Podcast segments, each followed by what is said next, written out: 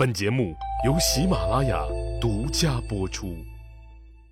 上集咱们说到，说淮南王英布被大兄哥长沙王吴臣设计杀害，太尉周勃也把陈曦的脑袋摆在了刘老大的桌子上。刘皇帝两大喜事临门，这人一高兴啊，箭伤似乎也好了许多。随即又命令北平侯张苍辅佐自己那新任淮南王的儿子刘长。尽快去上任，又把荆国改为吴国，派自己二哥刘仲的儿子沛侯刘弼任新的吴王，统辖东南三郡五十三城，把广陵定为国都，也就是今天的江苏扬州市。一切安排妥当以后，刘邦彻底放松了，自己最忌惮的韩信、彭越和英布都玩完了，萧何还只顾着在后方欺压百姓了。他萧何自己收钱收的不亦乐乎，估计点钱点的手也抽筋儿了，哪还顾得上考虑谋反的事儿？就是他想谋反，现在估计也没那群众基础了，他早就臭了大街了。大事都安排妥当了的刘皇帝招来了最亲近的周勃、灌婴他们，对这老哥几个说：“你们说，”这人一老就开始想家了，正好这次咱们回去路过咱们的家乡沛县，我想顺道回去看看。我以前种的项羽那一箭还没好利索，如今又挨了英布这么一下子，加上我也老了，估计没几天活头了，就回去看一看吧。十五年了，大家赶紧劝陛下，你这是说啥呢？你要回家乡探望，那这是人之常情，更是百姓的愿望啊！咱可不敢瞎说什么没几天活头了这种话，多不吉利。刘邦长叹了一声：“我自己的身体我知道。”自己那大侄子刚被封为吴王的刘弼，正是沛侯。刘弼一听说三叔要回家乡，赶紧跑回沛县去准备。衣锦还乡是每个中国人最基本的情怀了。当地百姓在刘弼和其他地方官的带领下，出城迎出几十里地去，一路焚香撒花，摆上祭祀祖宗的三生果品，迎接皇上。官吏和老百姓们都屏住呼吸，睁大了双眼，翘首以盼刘皇帝的到来。刘邦把大队人马驻扎在了城外三十里地，自己带着文武百官，在刘弼和其他地方官的引领下，奔着沛县就来了。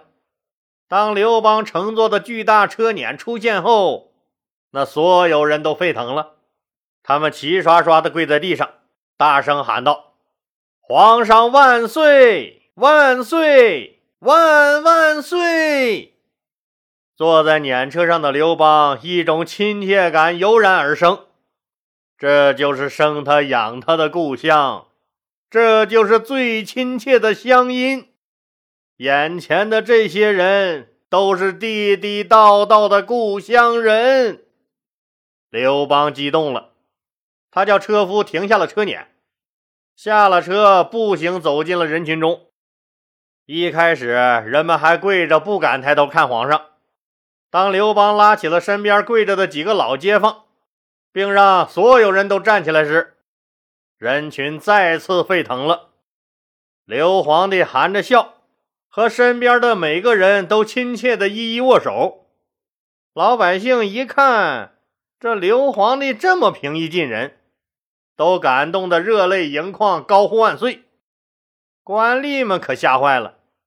这乱哄哄的场面，可别有个什么闪失！赶紧来拦乡亲们！这场面，这热情哪能拦得住？刘皇帝对百姓也是嘘寒问暖，专和那些穿着普普通通、那一看就是地地道道的农民兄弟握手谈话，问问他们的粮食够不够吃啊？政府收的税高不高？官府欺压不欺压你们老百姓？一年下来，你们还有没有几个富裕钱儿给老婆孩子做身新衣服？这些穷苦农民都回答说：“说现在的日子比以前好过多了，生活很幸福。”刘皇帝又对解决农民增收、农业发展和农村稳定的问题做了现场指示。反正是啊，刘邦一路走一路问，花了好几个小时才走到为他准备好了一切的沛县大酒店。接下来不用问，就是开吃。一些当年刘邦家的左邻右舍，还有刘邦当年的老师和同学，都被请来参加宴会。喝着家乡特有的稻花香，吃着家乡的瓜果蔬菜，听着乡音，回忆着往事，那刘皇帝更激动了。当紧急训练了才两天的一百二十个小娃娃，那齐刷刷的高唱赞歌祝酒的时候，气氛达到了高潮。沛县的官吏和乡亲们纷纷给刘邦敬酒，每个人都在称颂着刘皇帝的功德。受情绪的感染，刘皇帝是来者不拒，喝着喝着可就醉了。喝高了，情绪又异常激动的刘邦不仅起身而舞，击筑而歌：“大风起兮云飞扬，威加海内兮归故乡，安得猛士兮。”守四方，歌声慷慨激昂，穿越了神州大地，一股从未有过的伤感之情油然而生。刘皇帝凄然泪下，这泪水是游子尝尽心酸的思乡之情。刘皇帝的这三句歌词一直传颂了下来。就是现在闻名于世的大风歌，那这三句歌词是个什么意思呢？其实字面意思很简单：大风起兮云飞扬，威加海内兮归故乡。这两句说的很霸气，就是说呀，说天上刮起了大风，云被风吹的快速的飘动聚集着。我刘邦现在成了天下的主宰，我以九五之尊的身份荣归我的家乡。最后一句说：“安得猛士兮守四方。”这句就有些悲伤的感觉了，也说出了他刘皇帝自己的隐忧。他的大汉刚建国，可是一起征战天下的功臣良将们，死的死，叛乱的叛乱。自己的年龄也大了，于是就有了担心，说怎么可以得到忠心耿耿的精兵猛将来守卫这个我们刘家的天下呢？这一刻，刘邦是可悲的，站在高高的山顶上回头望去，那满地的尸骸残骨。只有他一个人孤孤单单的站在那最高处，恐怕也只有他一个人能体会到什么叫做高处不胜寒吧。激动万分的刘皇帝当场宣布，世世代代免除沛县老百姓的所有赋税和徭役，这可是天大的喜事儿，从来没有过呀。所有人都拜伏在地，山呼万岁，谢陛下圣德。这沛县就是牛吧，领先我们两千多年。中华民族广大人民群众，那直到两千二百年后，才在二零零六年一月一日这天正式取消了农业税。刘皇帝第二天酒醒以后，亲自去自己曾经生活和战斗过的地方探望老邻居、老朋友。岁月的沧桑写在每个人的脸上和眼睛里。一开始大家都很拘谨。当刘邦把陪同他下乡的官吏们都撵走，并和大家开起了玩笑，还讲起了以前的那些事儿的时候，气氛开始活跃了。大家一起回忆起了陈年往事。当然了，都是他刘皇帝如何如何英武睿智的那些事儿。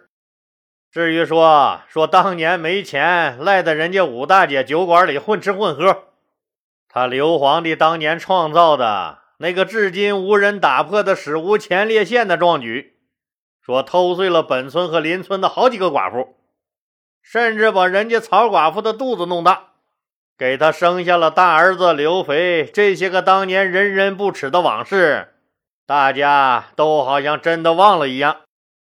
当然了。刘皇帝也给当年的那些个左邻右舍、老街坊们都准备了见面礼。不过，皇上的见面礼就显得忒简单了点儿，没有什么左手一只鸡，右手一只鸭，这脑白金六个核桃啥的，就是简简单单的每个人一个布袋子。当然了，现场谁也没好意思看，反正是感觉挺沉的。隔壁的张二嫂甚至自己都拎不动。一步一挪，一步一挪的挪回家的。回家扶着墙喘着粗气，赶紧说：“打开一看，我了个乖乖！张二嫂直接就昏倒了。咋的呢？满满的一袋子金子，一辈子都花不完的那么些个金子。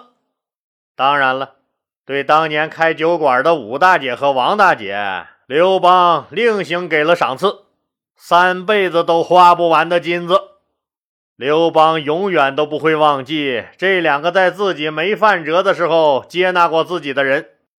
当然了，说是赖在人家店里不走更准确一些。反正至少人家是没打骂过自己这个间歇性的踌躇满志、那持续性混吃等死的家伙。特别是那个武大姐。自己每次一看着她就很讨厌，讨人喜欢，百看不厌，是自己心目中的女神。女人要么美一点要么就努力一点如果又美又努力，那可就可以拽一点了。武大姐就是那个既美丽又努力的女人。当年我老刘可没少在人家身上占便宜。在那些个没人愿意嫁给自己的日日夜夜，憋得一个人是蛋疼无比，又找不到地方发泄，是他和曹寡妇们让自己有了情感宣泄的出口。刘皇帝想想，又禁不住偷偷笑了。哎，你说当年人可以无耻到什么程度？为了上个床。居然可以说出“我爱你”这种丧心病狂的话来！一连十多天的畅饮，让刘皇帝的剑伤疼痛难忍。但他当然不能让乡亲们看出来。他也知道，天下没有不散的宴席，自己真的该走了。官吏和老百姓们当然不愿意让刘皇帝走了，都极力挽留。等到刘邦启程那天。沛县是万人空巷，不论男女老幼，都来城西送行，恳切的拜请皇上再多留几天。刘邦知道自己这一去就再也回不来了，也不免唏嘘感叹，盛情难却，就答应在城西又搭起帐篷，再次与民同乐了三天三夜。期间。沛县的几个老者哀求刘邦说：“沛县的老百姓已承蒙陛下天恩，但丰邑的百姓也盼望着陛下垂怜。”刘邦说：“我出生在沛县，成长在丰邑，怎能忘怀？”只因当年丰邑的百姓甘心帮助雍齿背叛我，我伤心至极。父老乡亲们再次跪下恳求：丰邑虽有过错，终是故乡随家乡人，望陛下怜之。一句话说的刘邦心动，流下泪来，扶起了大家。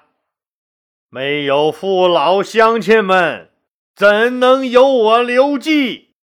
今天你们都说到这份上了，我刘季怎能不从？